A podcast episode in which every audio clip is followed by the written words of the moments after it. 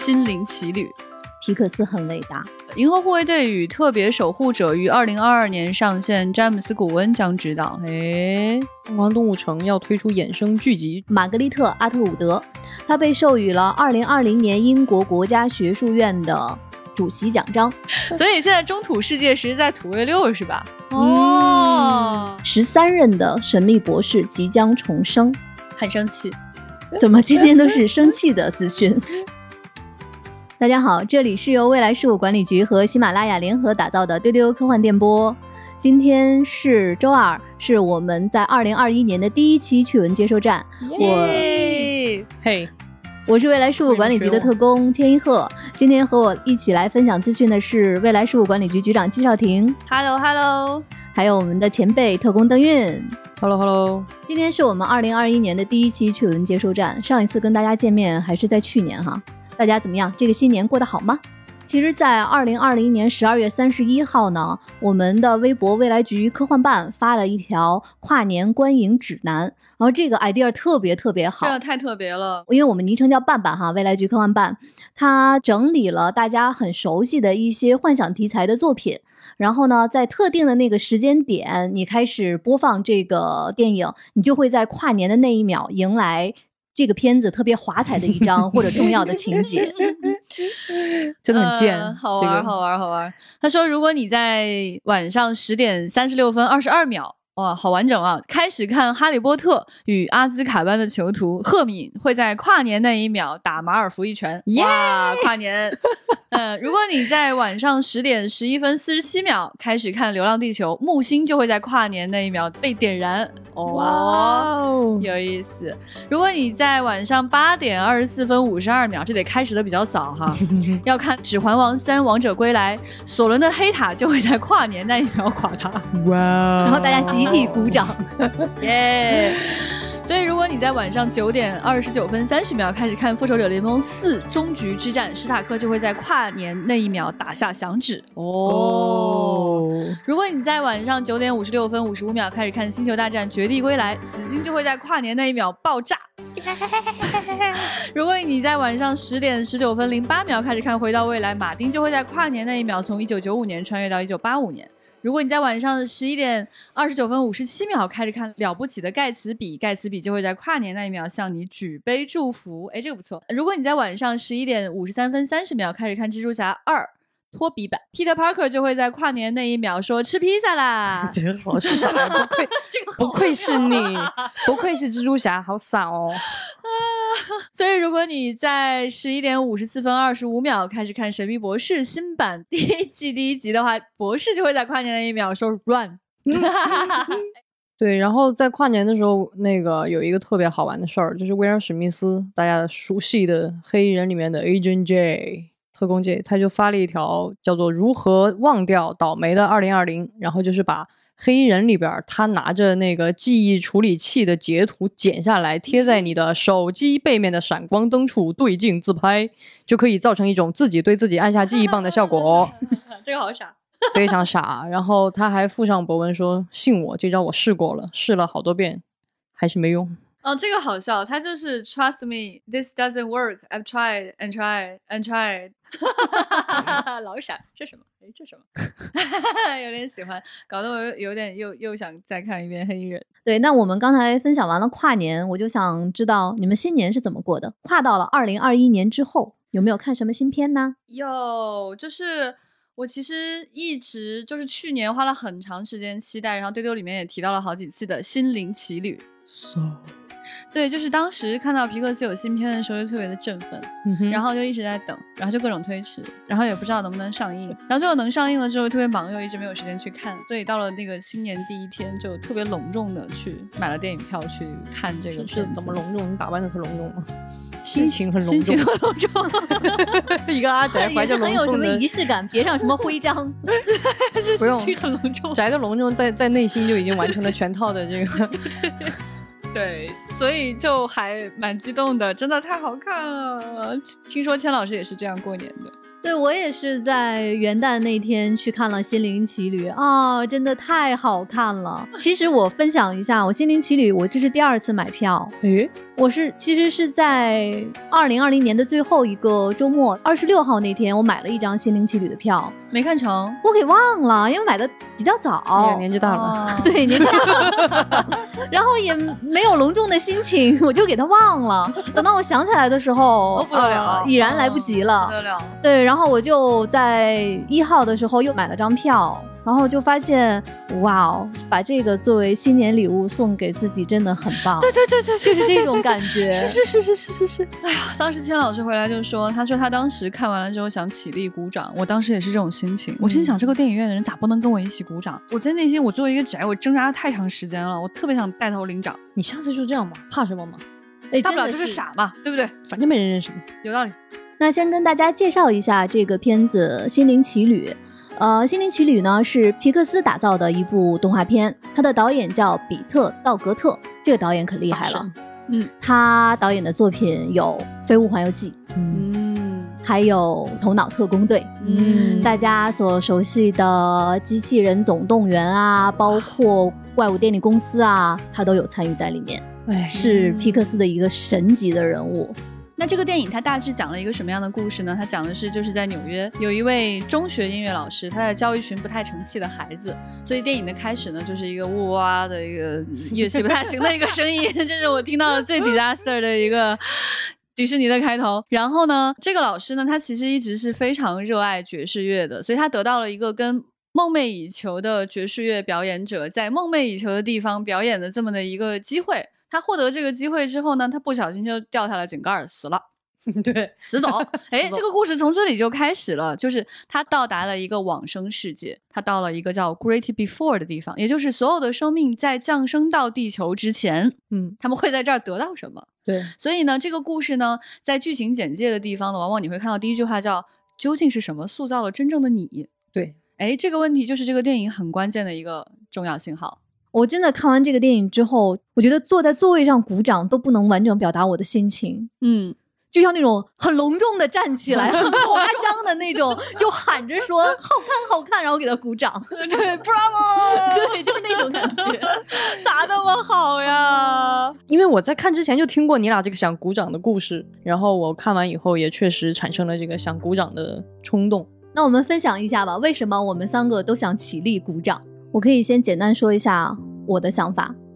我当时看完这个片子，几乎在后半程我就一直在心里在想，皮克斯很伟大，真的是很伟大。嗯他对于整个电影的处理，对于这些想象力做的非常非常高级。那这种高级是他化解了所有在电影手法和电影技法上的那些旧有的一些办法，比如矛盾冲突，嗯对比如一些核心的目标的达成。在这个片子里，他都化解了，他都没有去用一种常规的方式去讲述一个你常规要期待的一个商业的故事。然后这个片子看完之后，我分享一个我经历的一个场景：元旦那天的傍晚的长安街，灯刚刚亮起来，我拿出手机拍了一下我眼前的一切。嗯，因为我看了这个片子之后，我会发现发生在我眼前的一切都是美好的。钱老师，我认为你 totally 得到了他，你得到了他。所以这个就是我看完《心灵奇旅》之后，他对我心里的那种巨大又绵长的那样的一种延宕感。我接着钱老师说啊，嗯我出了电影院，我最大的感受你知道是什么吗？嗯我看谁都是 Terry，我觉得这个全世界所有的线条都是 Terry，我就觉得这个 Terry 他跟着我，走哪儿走哪儿走哪儿，老看着我。所以到底什么是 Terry 呢？为什么我满眼都是 Terry 呢？嗯，慢慢再说。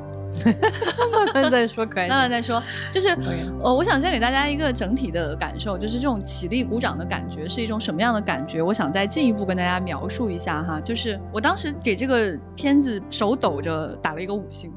就是发抖，真的发抖，它令我 恐惧，给我的巨大的恐惧感是什么？就是我们作为艺术创作者，跟他的距离到底被甩出去了多远？我觉得有点摸不到，非常的可怕。这种感觉，我能清晰的看着他每一步的技巧，但你又觉得他对技巧是如此的信手拈来，毫不在意。那么这个故事他为什么要站起来起立啊？我觉得还主要是因为他讲了一个很朴实的故事。嗯，朴实。这个故事 太朴实了，这个词挺有意思。就是有很多要炫技的人，有很多有很多话想说的人，他不会做朴实这件事情的。嗯，他没有办法回归朴实，他不知道朴实是什么含义，而且想要做到朴实，在里面又蕴含如此之多的技术，这个难度太高太高太高太高。是的，就像什么中华小当家的一碗阳春面，就是这个意思。所以在这个里面啊，我最喜欢的是什么呢？其实是他的飞起的这个人设，飞起的人设。对，就是我刚刚说的 Jerry 和 Terry，他们是谁呢？他们在电影当中的表现是一堆线条。是的。然后当主人公来到这个往生世界，看到他们之后，你谁啊？对方就说。我叫 Jerry，然后这个世界里面呢，有很多很多人，他都叫 Jerry，对，啊，他基本上都叫 Jerry。我当时脑子里想到的就是《Rick Morty》里面那个 Jerry 幼儿园，我靠，Jerry and Jerry and Jerry and Jerry，就 Every Jerry 呢，他都是一个线条组成的这样的一个有点像人形的东西，啊，看起来非常像简笔画，然后它可以随意。变形自己的形态。当主人公问他你是谁的时候，他就说我是全宇宙的量子能量的集合。然后当时那个画面变得非常的恐怖。然后确实我也感觉到我知识的局限，作为人类的局限。他突然又变成了一个温和的线条，说变这样是为了方便你理解。对对对对对。然后我就有一种哇，我也不是很理解的感觉。对。那么 Terry 又是谁呢？Terry 是另外一个人。他不是在这个 before，就是生前世界教育新生儿生命的，他就他不是幼儿园老师，哎，不是幼儿园老师，他是谁呢？他是一个在往生世界管理算术的人，他管档案，他管算术，他每天都要算死了多少人，有没有对上数。对他就是那个发现不对。有个人跑了，嗯哼，哎就那个人，所以呢，他后来就一直在找到底发生了什么事儿，哎，这是一个有点社畜、有点有意思的这么一个人设。那么在这个故事当中，大家可以看到哈，如果假如是一个过去我们所想象当中的好莱坞故事是什么？实现了音乐梦想，他回去了，并且实现了音乐梦想。嗯，对他确实也这么做了，但是这个故事远远没有结束。是我我觉得这个电影其实。在我看到大概一半的时候，我就已经觉得皮克斯构建世界观能力就是让人过于叹服。就是他用了一个很新的一个方式给你讲了一个其实很老的一个主题，这个主题就是生命到底是什么，或者说人生到底在干嘛，到底为什么我们要生活，或者说为什么我们的生命要存在？就这个问题，我觉得它的意义甚至大过人生的意义是什么，这是非常有趣的，因为这个电影其实就是在告诉你。不是只有那些意义，那些追寻才是意义，才是意义。这是太有意思的一点了，太高级了，太有意思了。他已经越过了，就是我们还在茫茫追寻，说我想要找到我人生的意义。其实这个就对应了影片当中那个火花的意思。这个也是大家可以去看电影，最后你会知道这个火花到底意味着什么。因为在开头的时候，我们都觉得，哎，这火花是不是某种天赋？比如说，哎。一个足球砸到你，一下我就有了，或者是我看到一个什么东西，那这个二十二他始终去不了人间，是因为他对这一切都感觉到 boring boring。这个二十二的人设我也觉得非常可爱，就是一个那种毒舌那种那种厌世少女，然后她里边最可爱的一件事情就是她气死。不是气死，那些人已经死掉了。I'm sorry。和他前几那么多任的灵魂导师，对，特蕾莎修女啊，然后什么什么康德，什么什么苏格拉底，而且他就是那种无意之间说到一个什么什么什么跟人吵着架，说啊不是啊，你说这不对，那个苏格拉底当年跟我说的是不啦不啦不啦。然后然后比如说荣格就恨他，说我的整个潜意识都在讨厌你，就是太有意思了。这个特蕾莎修女说我爱每一个人哦，我恨你，除了你，对我。讨厌你，讨厌你。对对，那后来是我们随着这个主人公和这个特别厌世的二十二，最终发现了我的人生原来是要去那里，或者说我的人生的本质到底是什么？我觉得他其实在讨论这件事情，就是目的、意义、去往何处，这些都在本质之后。就是如果你没有先理解本质是什么，你你是没有办法去回答后面的那些疑。但是我们现在的人生往往完全被后面给占据了。然后特别喜欢其中有一个人，就是其中一位 Jerry。他有英伦口音，他说：“Oh, life purpose so basic。”嗯，就是你当时觉得，Oh my God，就是他太有意思了。他没有说人生的意义是虚无的，他没有说人生的意义是没有价值的。嗯，他觉得是 basic，就是我作为人类灵魂的导师之一，我见过几十亿个灵魂了。我这个时候，我认为人生目标是个基础的东西而已。对，那人生应该是什么呢？他也没说什么，他挥了一下手就走了。是的，对，当时你就觉得太妙了。而在这个电影当中，他给你的最文眼的，你体会到地球的美好的那些东西，嗯，真的让你觉得一看再看也不为过。是对，就是你在里面到底有没有感觉到人生是丰富的，是美好的？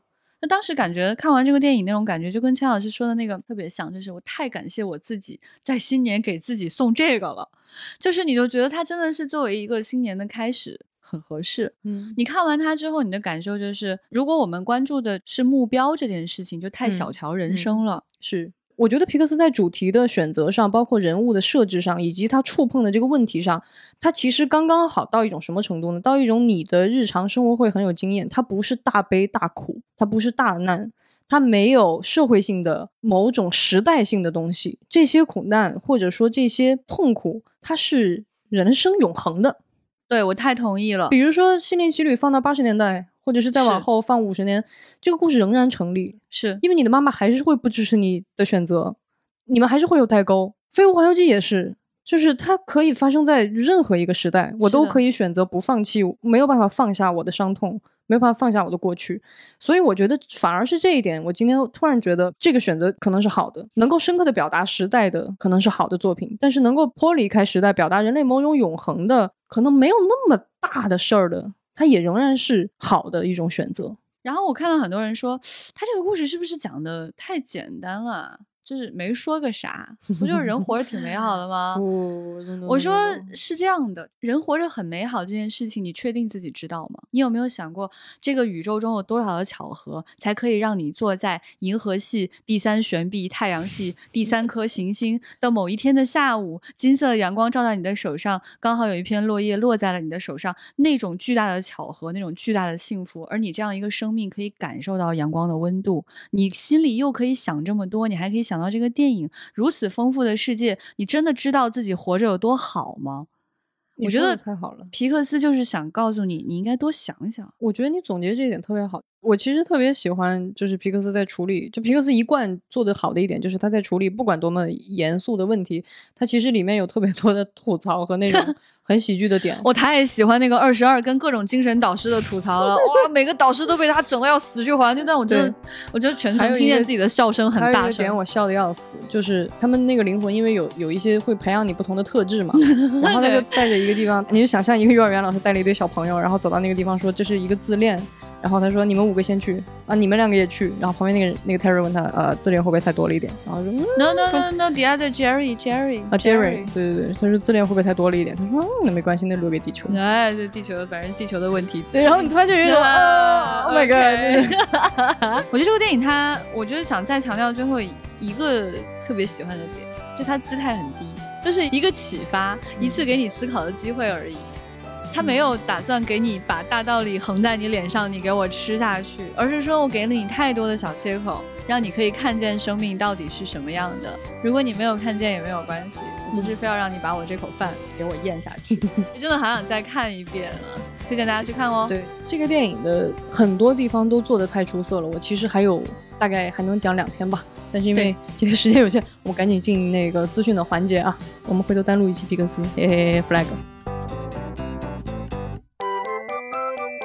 今天呢，我们说到了皮克斯，说到了迪士尼，其实可以跟大家再一起来看一下，接下来迪士尼会有哪些新的项目啊？我们可以一起期待一下。比如说，我看了一下，我比较期待的是，没有，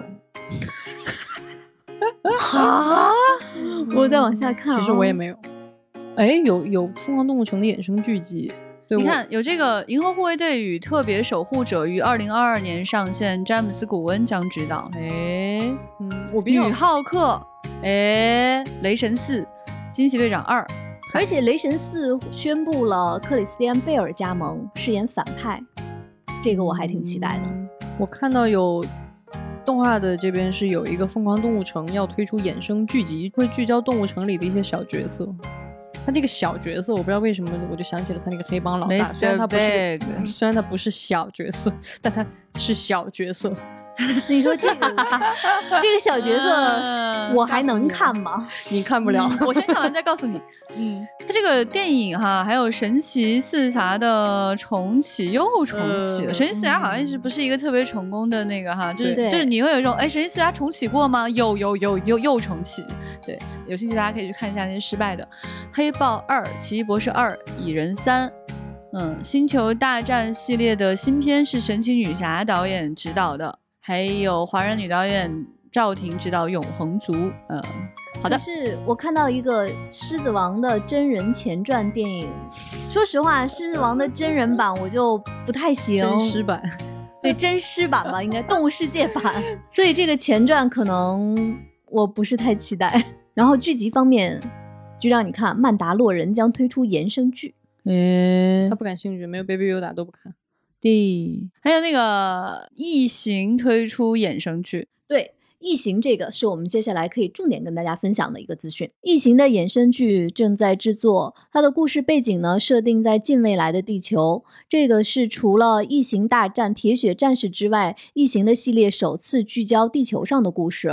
是由《冰雪豹》和《大群》的导演和编剧诺亚·霍利担任制作人。那大家肯定都特别期待老雷雷德利·斯科特啊。目前这个剧集正在力邀老雷担任制片人，但是还不确定。这个有点儿意思。本来觉得说异形要开衍生剧，有一种不要再搞了那种感觉，不要再搞了，朋友们，这个肯定会搞不好的。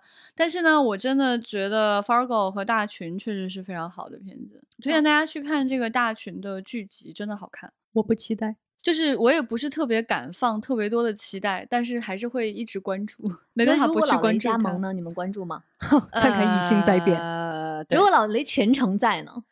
呃，看看异星灾变。不不不不不不不，他还是去赶紧搞搞普罗米修斯，谢谢。对啊，就是不是说那个中间还有一段吗？赶紧把那电影拍了。就是就是就是，嗯，迪士尼这个片单里面还有一个很有意思的东西，不知道前辈会不会感兴趣的格鲁特单人剧集《我是格鲁特》。Nope OK，还有一个有一个 那个聚焦于 R two D two 和 C three PO 的动画《机器人传说》。嗯，这个我可以看一下。好，果然还是动画这条线比较有意思。对，嗯，那说到动画这条线，接下来有一个资讯也是跟动画相关的，是细田守的新作《龙和雀斑公主》公开了它的海报。这个是继《夏日大作战》后再次以网络世界为题材的故事。这部作品预计在二零二一年的夏天，是在地图工作室创立十周年之际上映。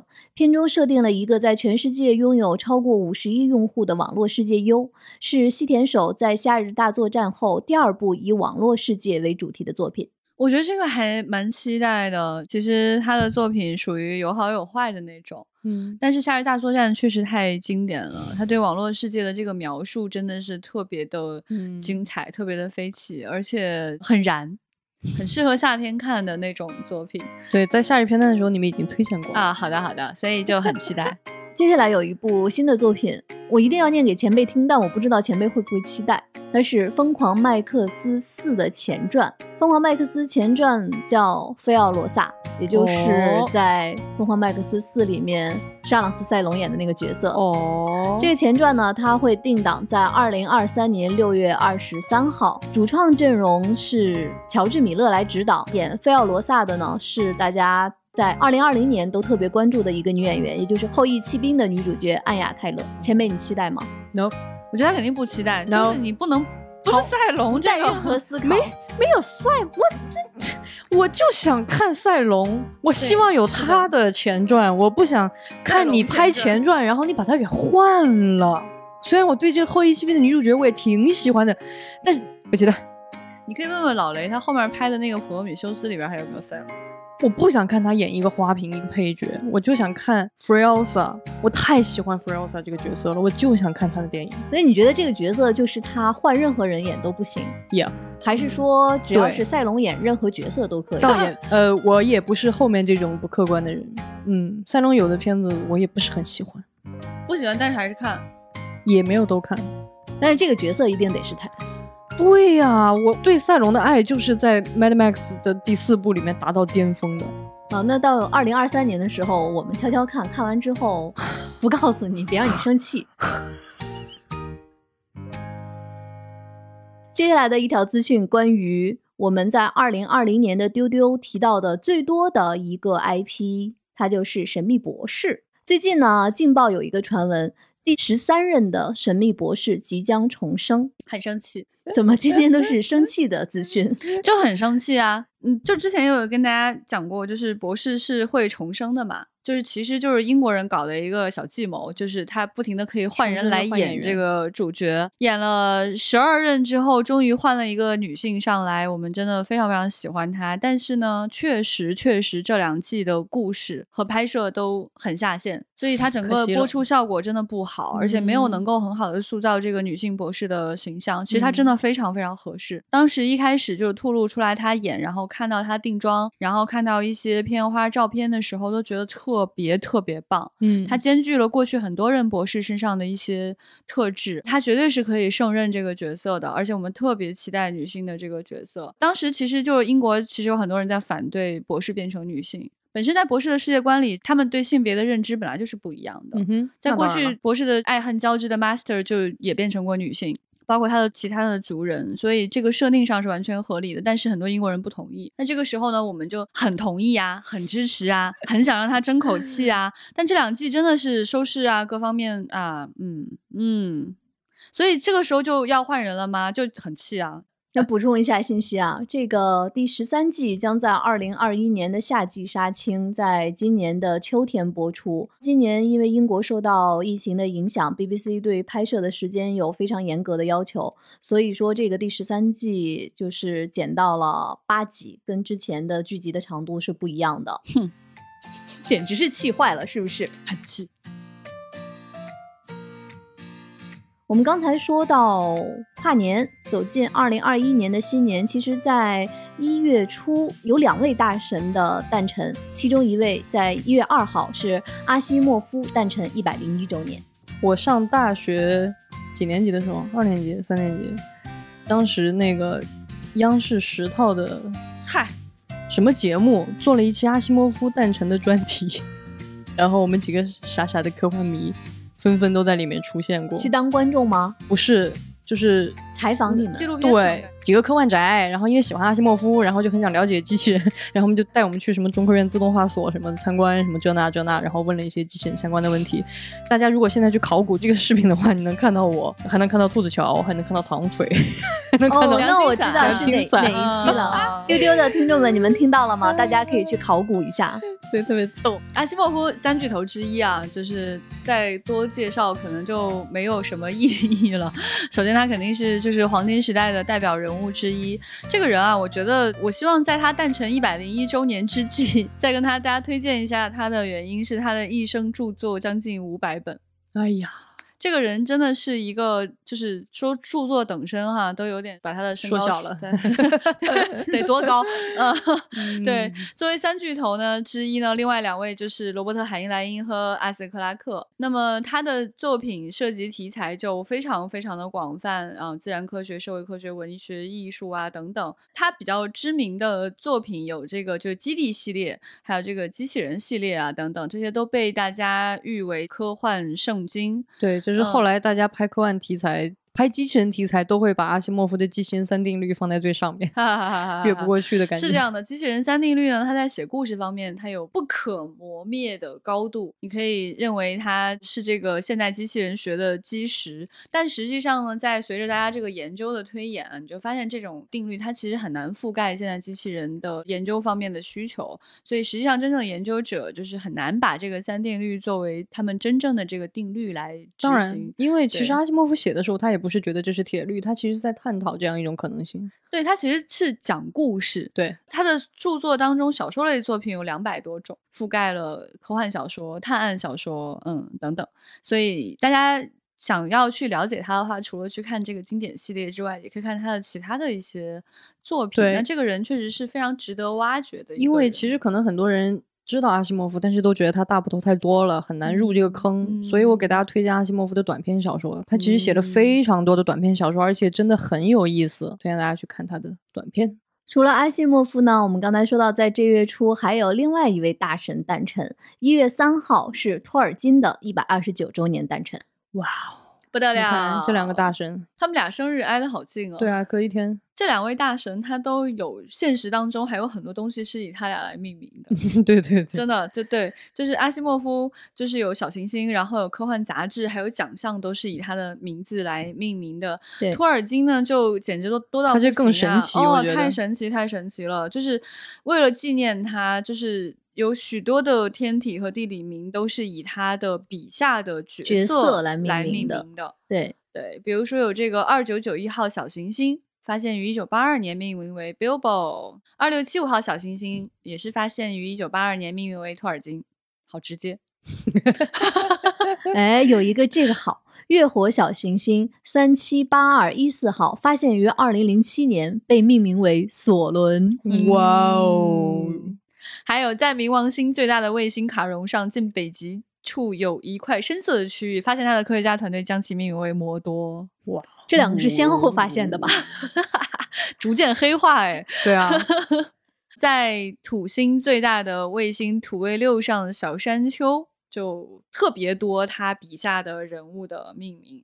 嗯，阿尔文丘、比尔博星、法拉米尔丘、法拉米尔丘、甘甘道夫夫丘，嗯我想去这个甘道夫丘，哎，诶，挺有意思。对，而且土卫六上的很多大山也是以中土世界的山脉来直接命名的，简直是嗯太省劲儿了。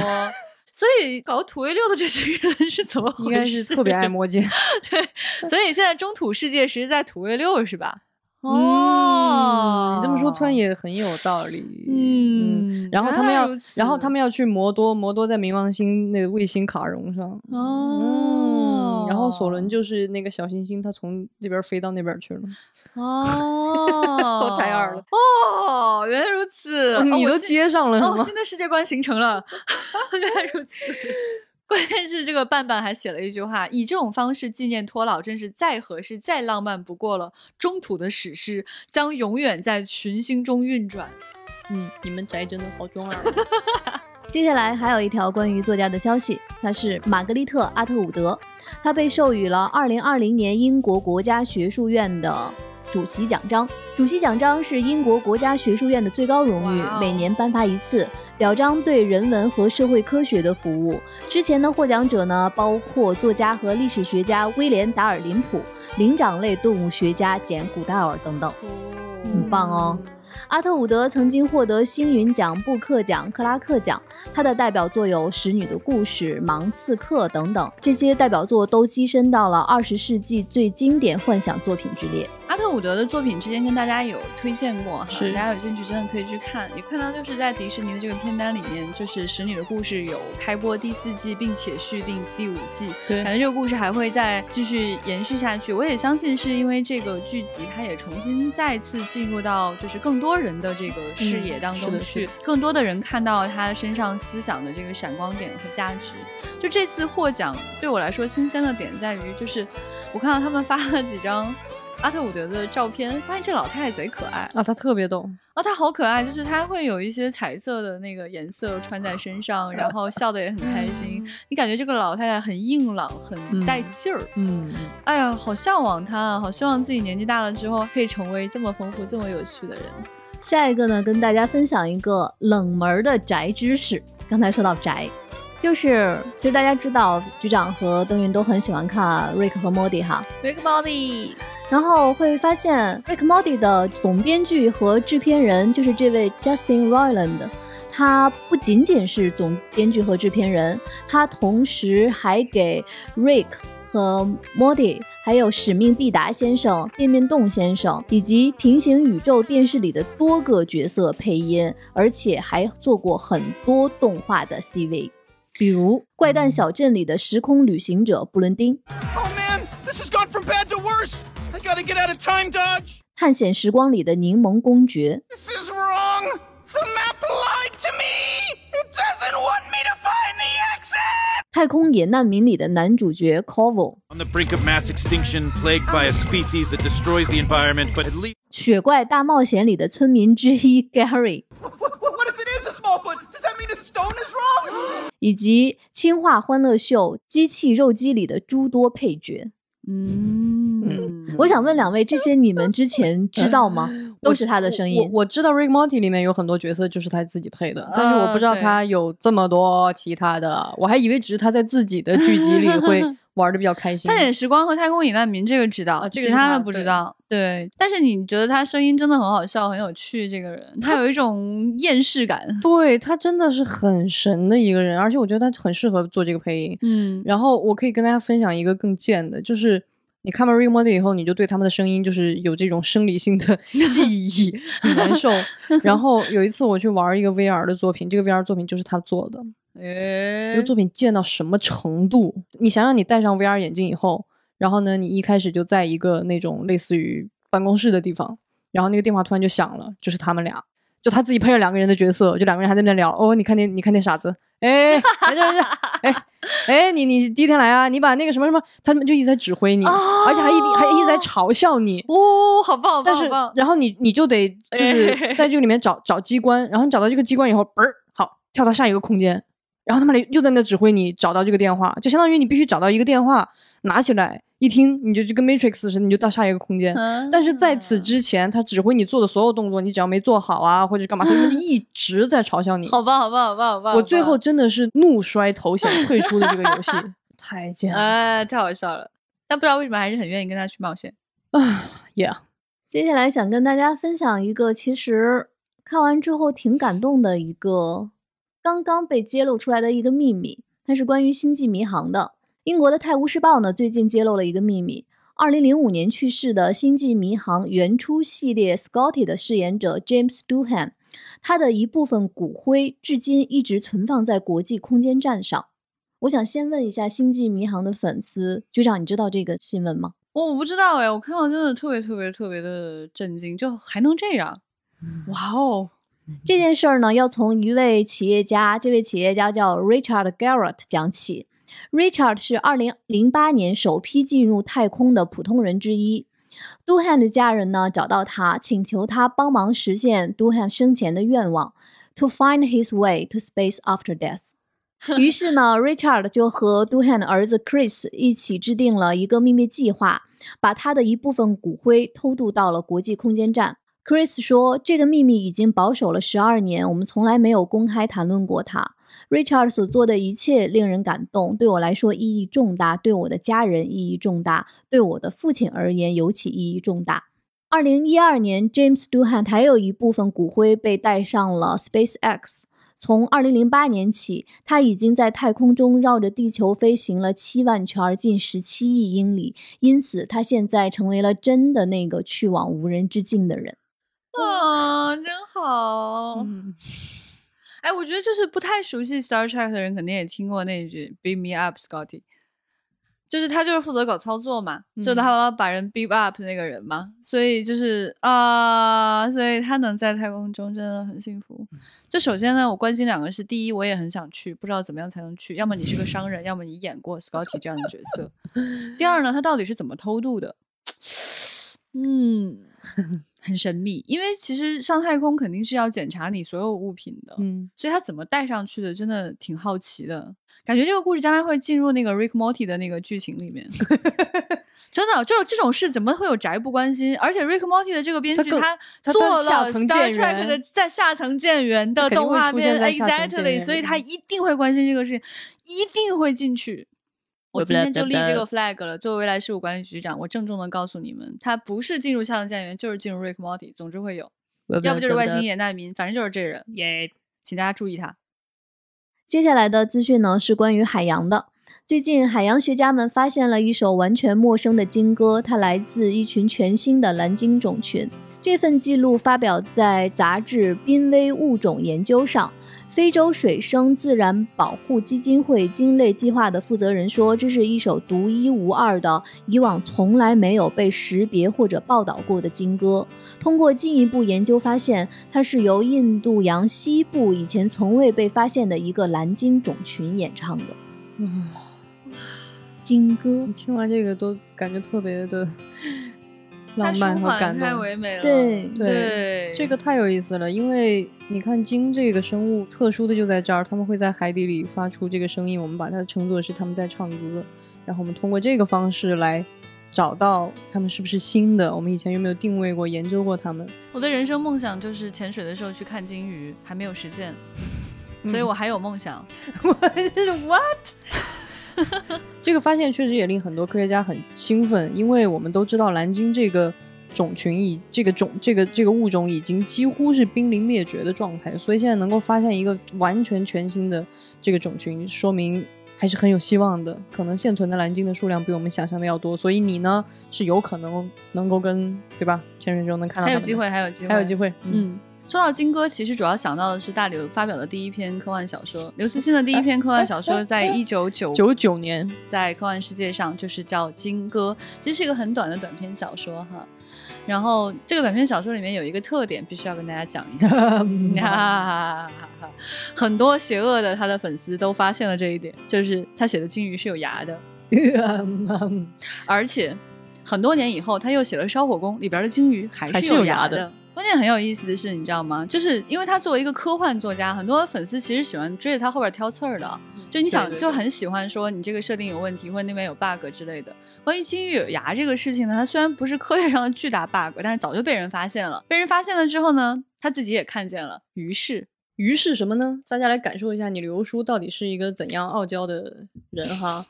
他在二零零一年啊发表了一篇文章，标题叫做《无奈的和美丽的错误：科幻硬伤概论》。然后在里边呢，他把科幻的科技类硬伤粗略的分为四类，第一种叫做疏忽硬伤，第二种叫知识硬伤，第三种叫背景硬伤，第四种叫灵魂硬伤。那么他就在第二个这个知识硬伤里边是这么写的啊：二、知识硬伤，这是科幻作品中出现的最多的一类硬伤，是由创作者的知识水平导致。最典型的例子就是《金歌》中鲸鱼长着牙，这已经到了让人无法容忍的地步。但笔者写的时候确实不知道，所以也没有办法。所以也没有办法。确实不知道。对，太逗了大家可以去找一下这篇文章。这个一波三折的感觉。对，欢迎大家去找大刘这篇小说来看，不不不，这这这这篇概论啊，叫《无奈和美丽的错误：科幻硬伤概论》，真的很好玩儿。感觉他听完这一期不想跟我们说话了。嗯，好，祝大家快乐啊！丢丢科幻电波就是这样一个给大家科幻方面快乐的电波，而且给你意想不到的这些快乐。挺多的快乐。啊，我们今天的资讯分享的是这些，接下来来回应一下我们前段时间丢丢的粉丝在我们群里面参与的一些接龙。首先来看我们之前留过的一个问题是：冬天对你来说是一种什么样的感受？你会推荐哪一部属于冬日的作品呢？我真的太喜欢大家反馈这些东西了，就是特别喜欢看大家给我们的留言。有一位叫做送赞干部，注意是送赞，就是点赞的意思。他说：“孤独的美食家新年 SP，哎，不错。有一个朋友给大家推荐大家看《爆裂鼓手燃起来》，然后他的 ID 叫做“暖气救我命”感叹号。嗯，然后这个有一个回答很有意思，有星星的小狐狸，他哎呀，这个名字好可爱。对他推荐你一生的故事。嗯，还有一位叫大花的朋友推荐《冰雪暴》。这个叫 Night 的朋友，他说推荐一部暴露年龄的灾难片《火火熔城》，我看过。好莱坞特别爱拍灾难片，什么大地震、大火山，什么小心撞地球，全都是。这好的好的好的这这就是其中一部。好的好的，还有一位朋友叫天上南阁，他推荐的是《雪孩子》，他的留言是“都给我哭”感叹号。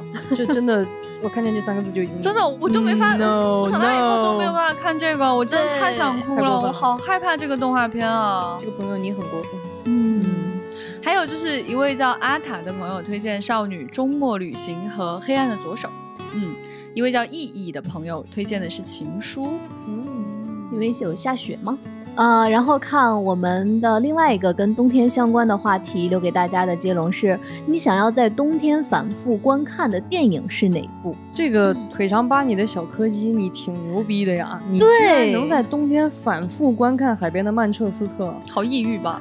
因为首先这个片子你能反复观看就，已经很了不起了。对我很佩服你，为什么要嗯反复看观看这么难过的一个片子？然后还是在冬天，我还挺喜欢咱们这些朋友的名字。这位朋友他叫做发条晨，注意是早晨的晨，不是我念错了。他说的是美版的《触不到的恋人》，不是你们都虐自己什么意思呢？这些东西看了不难过吗？哦，还有一位叫漂泊君的朋友，他说他反复观看的是《三体》电影版。对他从他从未来来的。哦哦哦，Well yeah, that's good, good. 不要随便进行时间旅行啊！联系未来事务管理局。大花推荐的是《黑衣人》和《攻壳机动队》。嗯，黑衣人不错。嗯有一位朋友看的是《兄弟连》里面巴斯托年那一集。平海林峰是小鬼当家系列哦。还有人推荐《杀死比尔》，反复观看。OK。然后有人推荐《饮食男女》，呃，这个确实可以反复观看，而且你说你看的是片头吧？我前一阵儿刚看过一遍，有。这个三口吃成胖子这位朋友说《加勒比海盗》，还有还有还有还有还有这位叫 G I N N Y Y U A N，他说当然是 Doctor Who 圣诞特辑，谢谢你，肯定是。还有一位朋友推荐低俗小说，还有哈利波特系列，可以啊，是的，一代宗师不错哦。真爱至上，有一个布达佩斯大饭店，对，还有一个比较新的片子《真心半解》，这个片子也很不错。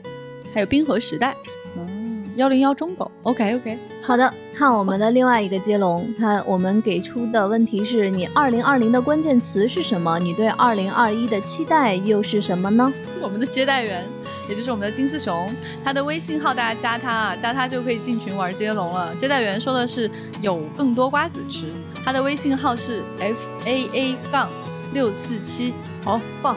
然后又再一次顺娃接入。这位叫猪的朋友是，他真的叫猪。他说：“二零二零高潮迭起，二零二一平平淡淡才是啊，也是有道理。你是不是看 Soul 了？平平淡淡，平平淡淡。刚刚那个名字很难念的朋友说，画更多画，写更多文，得多多六十分，六十分，满分是多少？一百分啊哦，开心就好啊，开心就好，开心就好。嗯就是我就发现我们的很多朋友喜欢留言说要好好学习、好好读书之类的。这次看到只想得六十分的朋友，竟然觉得有点惊喜。李梦瑶说：“二零二零年凑合，二零二一年整点正事儿，可能的话处个对象，那祝福你喽。” Flying Man 说：“他说他来自二零七零年，二零二零年遥远的过去，二零二一年一个大时代的开端。你们这个哎，真的不要随便进行时间旅行啊！就不要老是给我们工作造成难，我们要查你，查他。那我们看今天我们回应的最后一个关于接龙的话题是：二零二一年你觉得最重要或者最关注的科幻作品是什么？接待员又来了，接待员说是《曼达洛人》第三季，拜托了。冷酷无情的巫师说是《流浪地球》嗯啊，他想看二吗？他是不是是是对，但是《流浪地球二》是二三年的春节上映，对，期待嘛。对，二一年还看不到，但是可以一起再继续期待。嗯，阿瓦达索命，但是他期待的是黑寡妇和 EVA。我为什么用了但是呢？大家一定知道的。嗯，这位叫陈婉的朋友，他期待的是沙丘啊，沙丘是非常值得期待的，我觉得。他万一让大家失望了，也是变成我们的话题。还有这个叫四六一号杠塞班朋克这位朋友，他期待的是《阿凡达二》。还有一位叫 Eva 扎的朋友推荐，呃，期待的是《黑客帝国四》，是的，是的，同期待。龙少期待的是《三体》剧版和电影版，嗯，还有 Infinity 期待的是《正义联盟》的导剪版。我比较期待的是《神奇神奇女侠三三会在二一年上吗？不会不会，未来这两年他都最期待这个。最期待以及最关注。对我指着这个，前辈，你二一年期待什么？没有，你看为二十二。那我们今天再给大家留一个接龙的话题，这个话题是你送给自己的二零二一年的新年礼物是什么呢？欢迎来跟我们一起分享哦。嗯，非常期待大家的回答。好的，那我们今天的资讯就到这里啦，我们下周再见，拜拜。拜。